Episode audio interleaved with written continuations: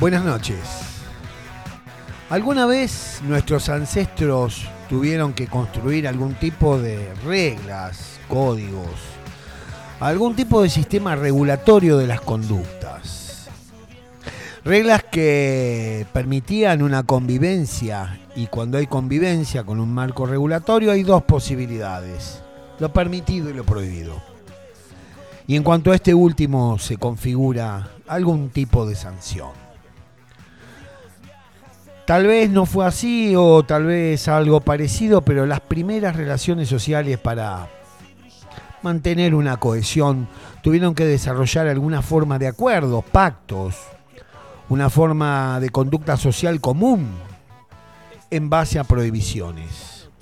El tótem es quizá la forma más antigua de organización normativa, de la que hay una ley o leyes que ordenan las relaciones entre estas personas.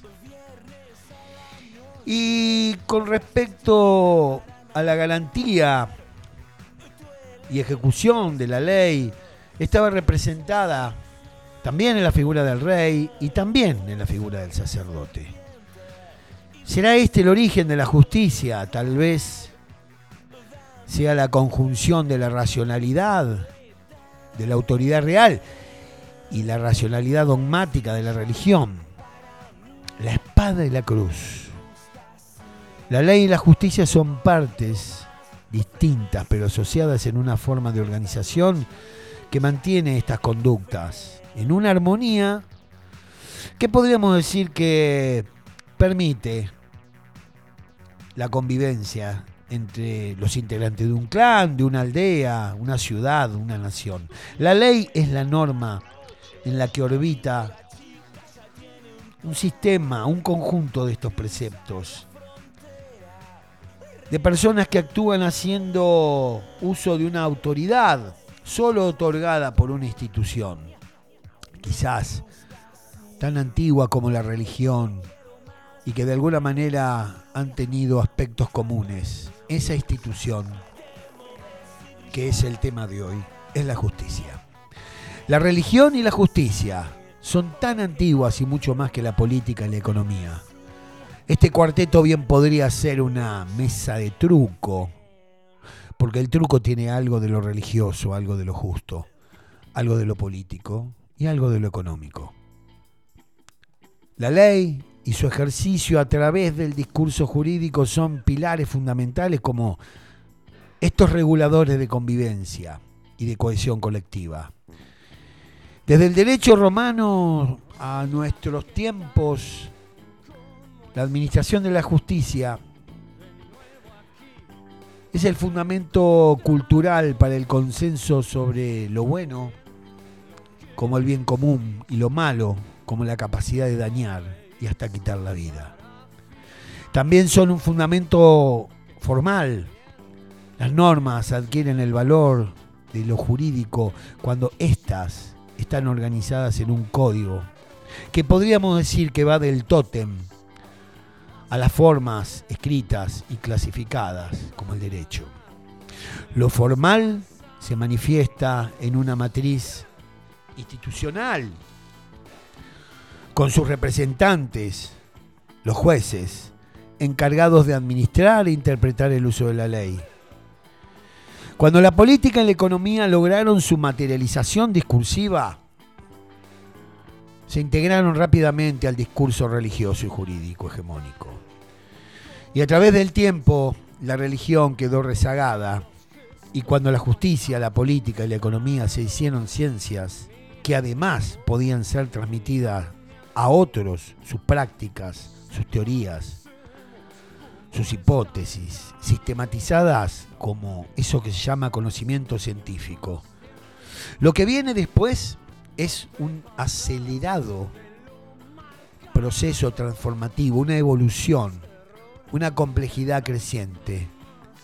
Y en nuestros días, en nuestra actualidad como país, parece que la política, la justicia, la economía son tres territorios que están bajo la lupa. El poder económico es la cabeza, el poder político queda atascado por la espada de doble filo de la justicia y a veces queda el poder político tomando la empuñadura de la espada.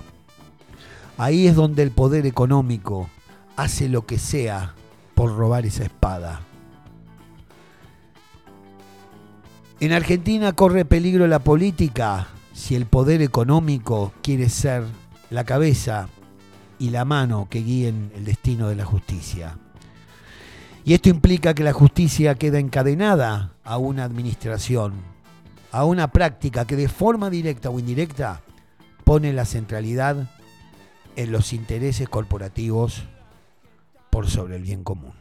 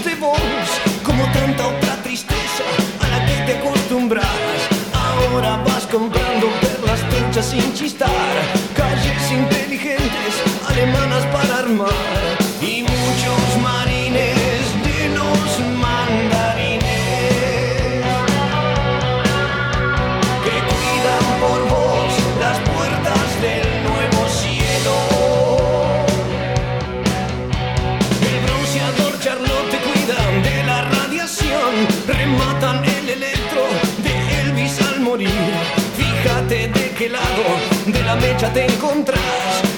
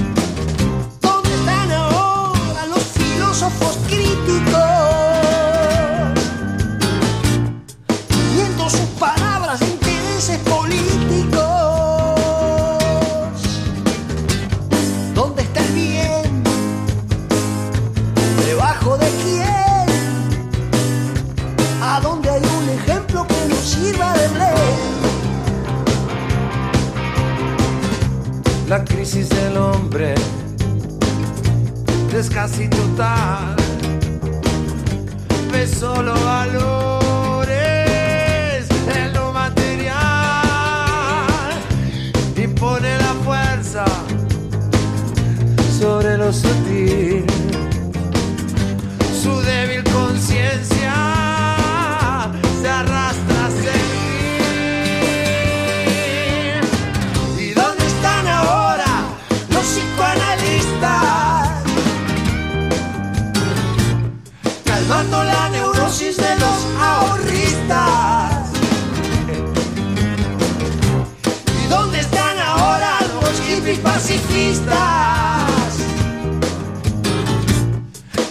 nobody.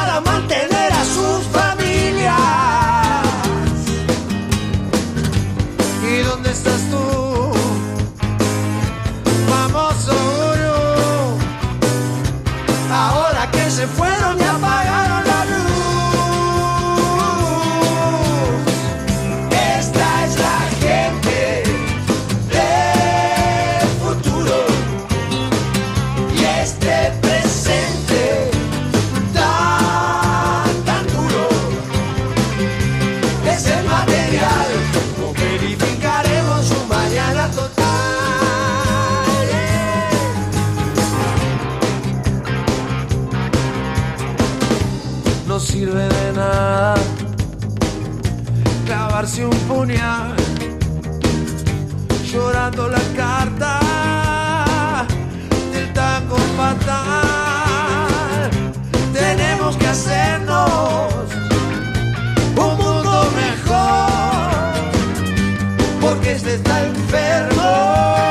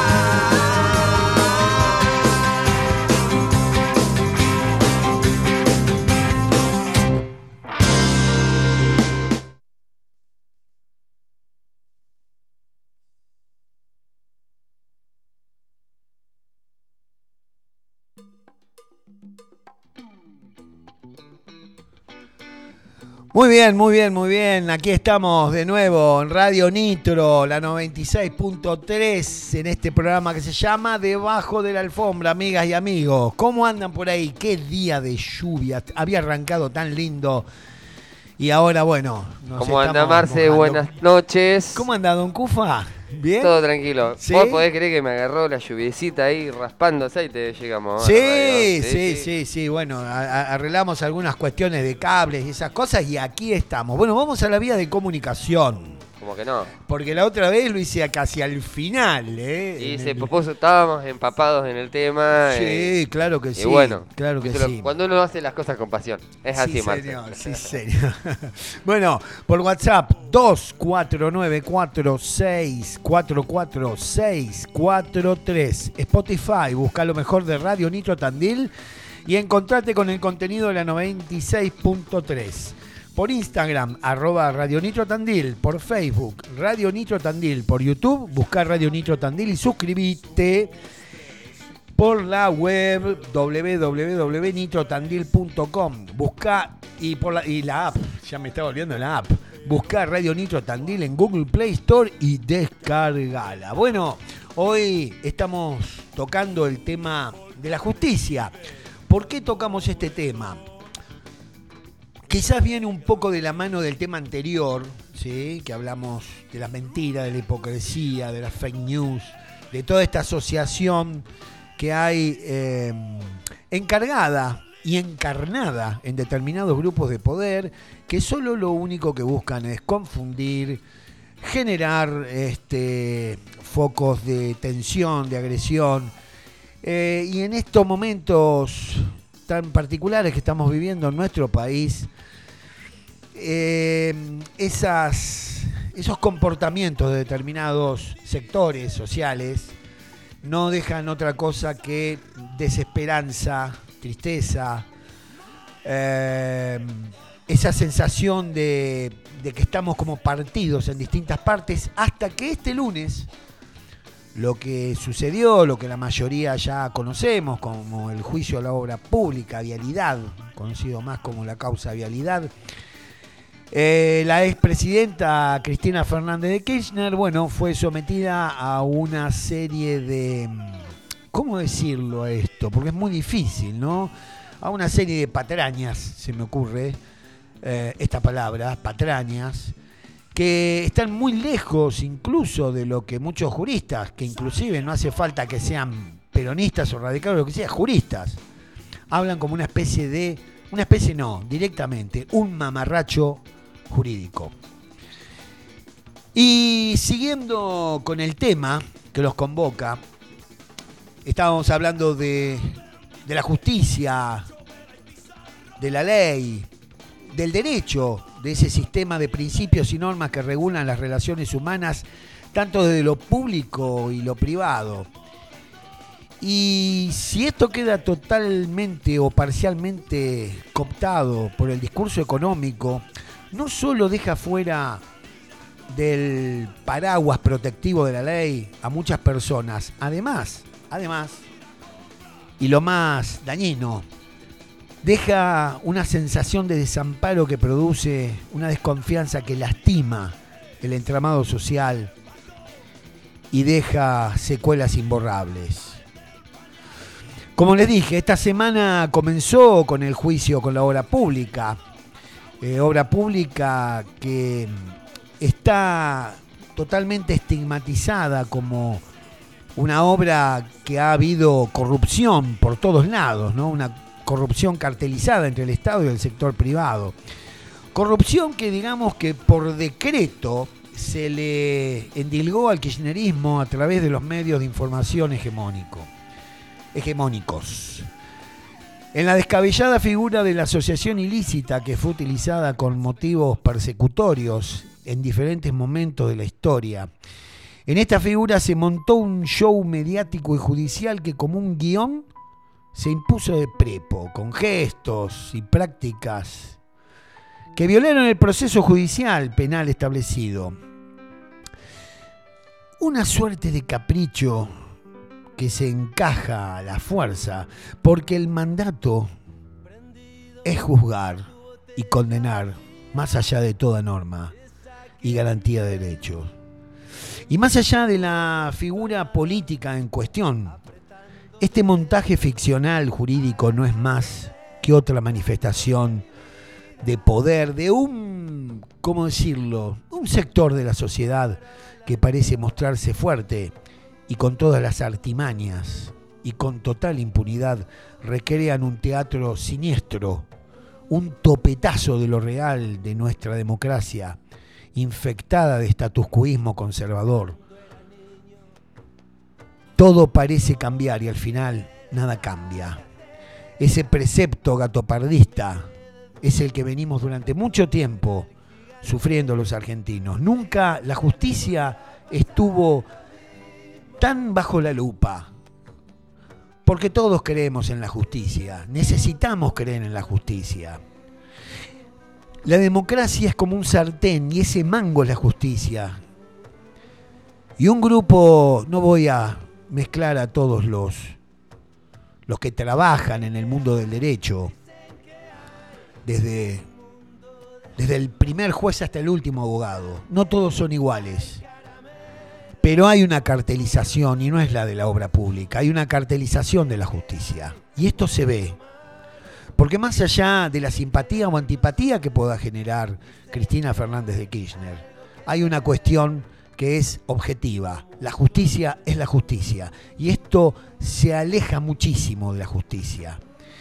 Porque como como dice este precepto conservador, todo parece cambiar y al final, al final nada cambia. Pero esta vez algo irrumpió, esa escena siniestra. Mientras el poder celebraba y sus esbirros y acólitos replicaban el mismo mensaje a miles y miles de veces, a miles y miles de personas, perdón, y de veces también, una gran cantidad de militantes, simpatizantes y seguidores se hicieron presentes. Y después de mucho tiempo la calle se volvió a poblar de los que estuvieron callados y silenciados. Porque durante mucho tiempo identificarse como peronista, kirchnerista, populista, era una posibilidad de ser hostigado. Pero aquí estamos, aquí estamos, el pueblo está de pie. El pueblo reclama, reclama su voz en esta grasa de las capitales. ¿Qué importan ya tus ideales?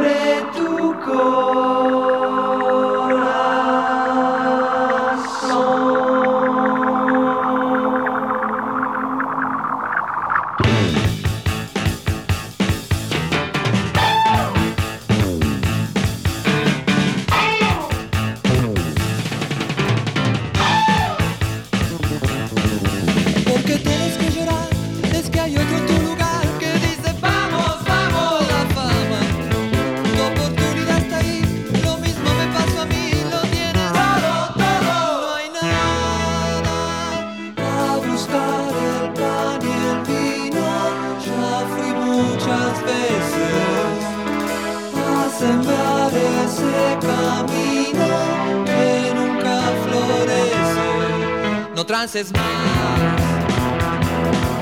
Con la cantina y con la cantora, con la televisión cantadora, con esas chicas bien decoradas, con esas viejas todas quemadas, gente remita, gente careta, la grasa inunda cual fugaceta. No se va a acabar.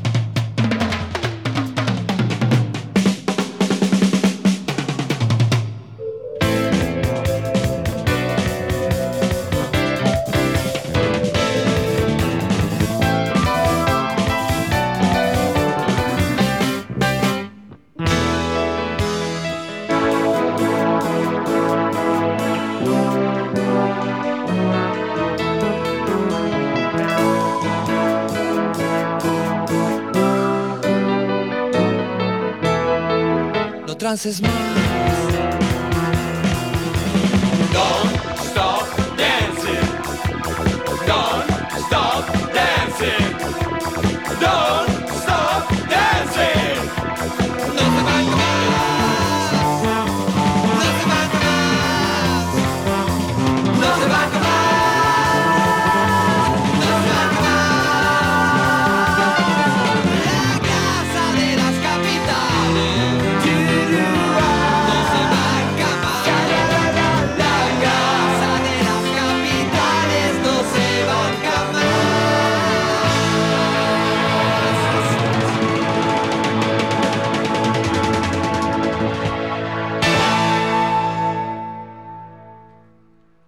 Qué lindo es poder escuchar Cerú Girán y ese tema tan, tan argentino, tan argentino. Bueno, siguiendo con el tema de hoy, todo comenzó tiempo atrás cuando gobernaba el Frente para la Victoria y la distribución de la renta, la calidad de vida, el acceso al consumo y el progreso y desarrollo eran posibles a través de un protagonismo de lo político, de lo ideológico, de una presencia del Estado como un regulador de la vida de los ciudadanos. ¿Por qué no? Un Estado que amplió los derechos, que promovió la participación política, un Estado que intentó una redistribución de la riqueza, un Estado que impulsó el desarrollo científico, un posicionamiento firme en la soberanía, y un proyecto nacional que nos conectaba con el orgullo de ser argentinos, de una nacionalidad sin golpes bajos ni chauvinismo. Fue con la famosa 125 donde comienza poco a poco a, interactuar la justicia, los medios de información, los sectores más radicalizados en la riqueza, más concentrados. Por supuesto la Embajada de Estados Unidos y por supuesto esa liga de comercio, no me acuerdo, comercio y departamento de comercio, yo, de Estados Unidos que está acá, acá, dictando cuánto se vende el kilo de pan, por decirlo de una forma. Y hace mucho tiempo que vivimos eh, en esa invisibilidad que no veíamos tan de cerca donde estaba el poder real. No lo veíamos. Suponíamos, eh, hacíamos construcciones, fábulas, pero no lo podíamos ver tan cerca como ahora. Tan ahí, cara a cara. Lo que sí vimos durante mucho tiempo, que ese poder estaba escondido detrás de las botas, detrás de la gorra, detrás de un uniforme, detrás de los palos, detrás de la tortura, detrás de los saqueos que se hicieron las arcas en este país.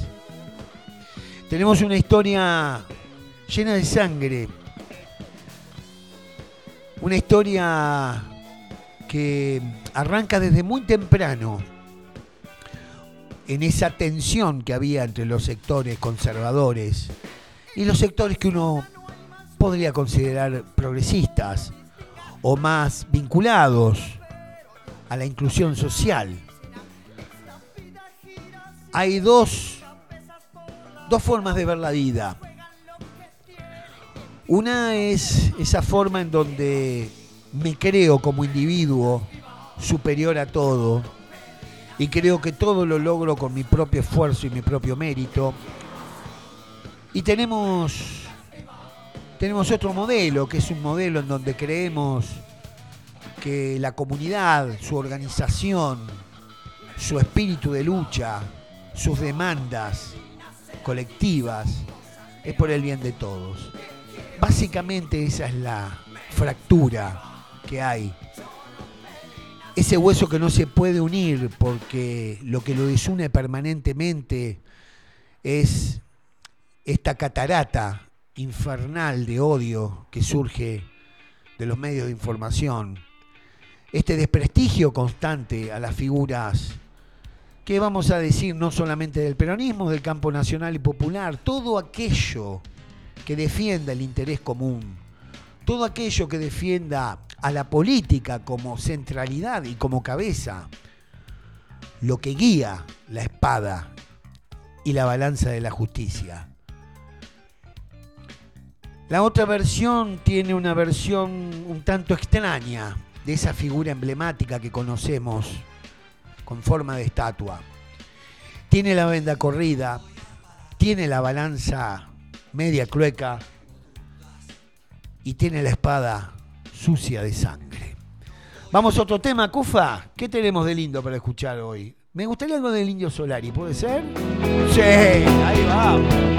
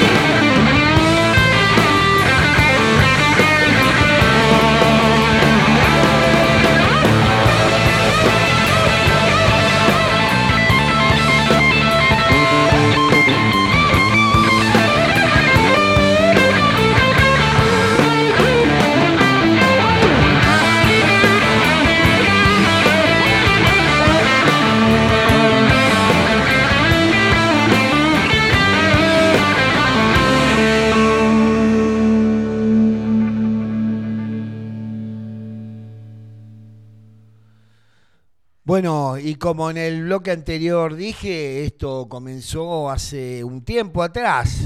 Recuerden, amigos, lo que fue ese pasaje de un siglo al otro, del siglo XX al siglo XXI, cómo estaba el país incendiado.